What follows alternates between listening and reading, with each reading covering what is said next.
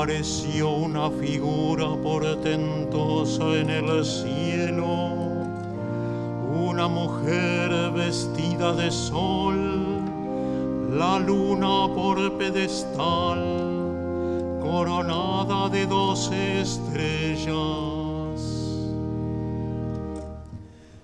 En el nombre del Padre, del Hijo y del Espíritu Santo. Queridos hermanos, el Señor que dirige nuestros corazones para que amemos a Dios, esté siempre con todos ustedes. Jesucristo el justo intercede por nosotros y nos reconcilia con el Padre. Abramos nuestro espíritu a su infinita misericordia.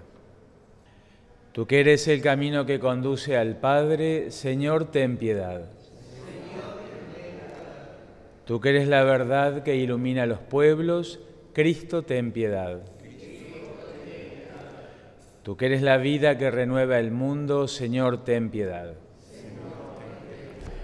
Dios Todopoderoso tenga misericordia de nosotros, perdone nuestros pecados y nos lleve a la vida eterna. Oremos. Señor Dios nuestro, que nos alegras con la abundancia de tu inmensa bondad, manifestada en la Inmaculada Virgen María, a quien asociaste de modo inefable al misterio de tu Hijo, concédenos propicios que, sostenidos por su maternal auxilio, nunca nos veamos privados de tu providente piedad y con un corazón libre y fiel sirvamos al misterio de tu redención por nuestro Señor Jesucristo, tu Hijo, que siendo Dios, vive y reina contigo en la unidad del Espíritu Santo, por los siglos de los siglos.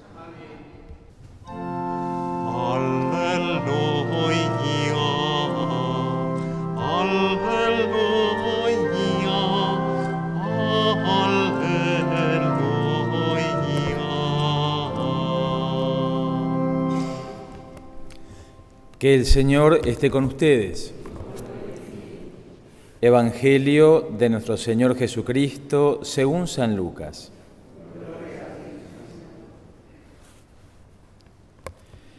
Levantando los ojos, Jesús vio a unos ricos que ponían sus ofrendas en el tesoro del templo.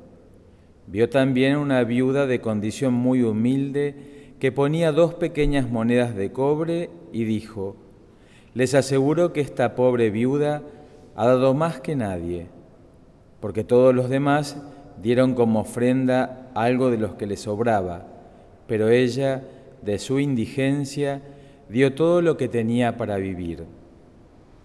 Palabra del Señor.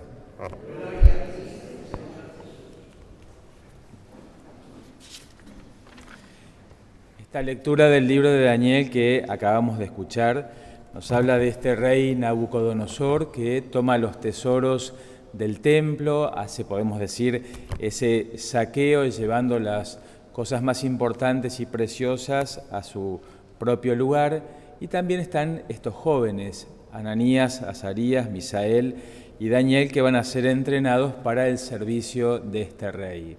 Y acá podemos ver que estos jóvenes podrían haber vivido con mucha tranquilidad en ese reino, disfrutando la amistad del rey, disfrutando de esa buena vida que se les ofrecía, pero la fidelidad al Dios vivo, al Dios verdadero, tuvo preeminencia sobre sus gustos personales.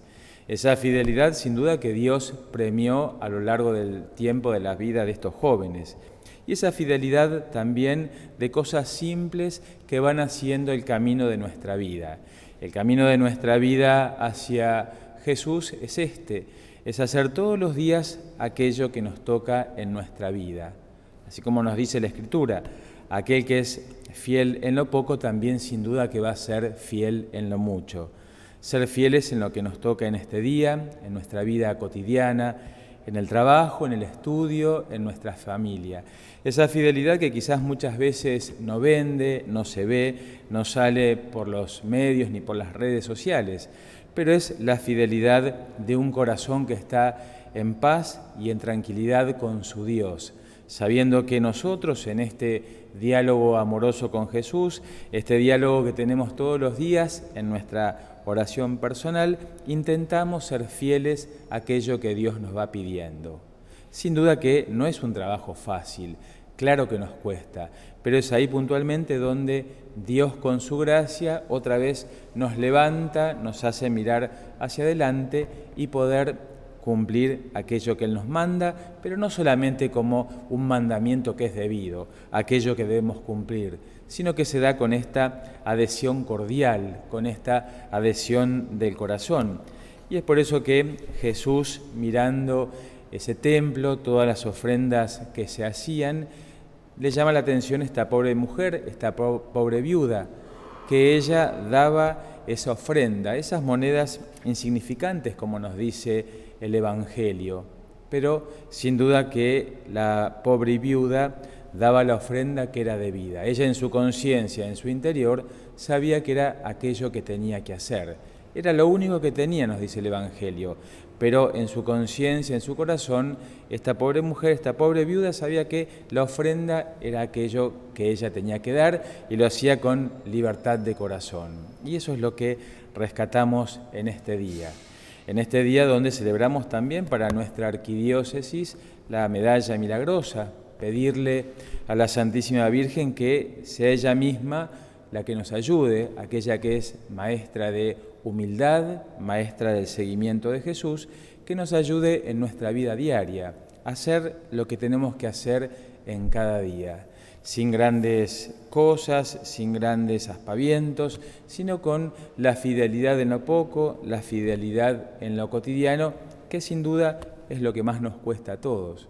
Cosas grandes podremos llegar a hacer, pero Dios nos llama a vivir en lo ordinario de cada día, en aquello que tenemos que hacer en este día y pedir a través de la intercesión de la Santísima Virgen María en este mes que está dedicado a ella, que nos ayude a estar más cerca de Dios, que nos ayude a estar más cerca de los hermanos, especialmente ya faltando pocos días para el tiempo sagrado del Adviento, poder ver nuestro corazón a la luz de las obras de la oración, de la limosna, del ayuno, y de esa manera vamos a poder ser fieles en aquello que nos toca en cada día de nuestra vida. Que así sea. Oremos. Reconfortados con los sacramentos de la redención eterna, te pedimos, Señor Dios nuestro, que cuantos nos alegramos de la celebración festiva de la, Inmaculada Madre de tu Hijo, avancemos animosos en la peregrinación de la fe y hechos partícipes de la mesa de tu reino, merezcamos glorificarte con ella en el cielo. Por Jesucristo nuestro Señor, que el Señor esté con ustedes que los bendiga y acompañe Dios, el que es Padre, Hijo y Espíritu Santo. Amén. La alegría en el Señor sea nuestra fortaleza. Vayamos en paz. Gracias a Dios.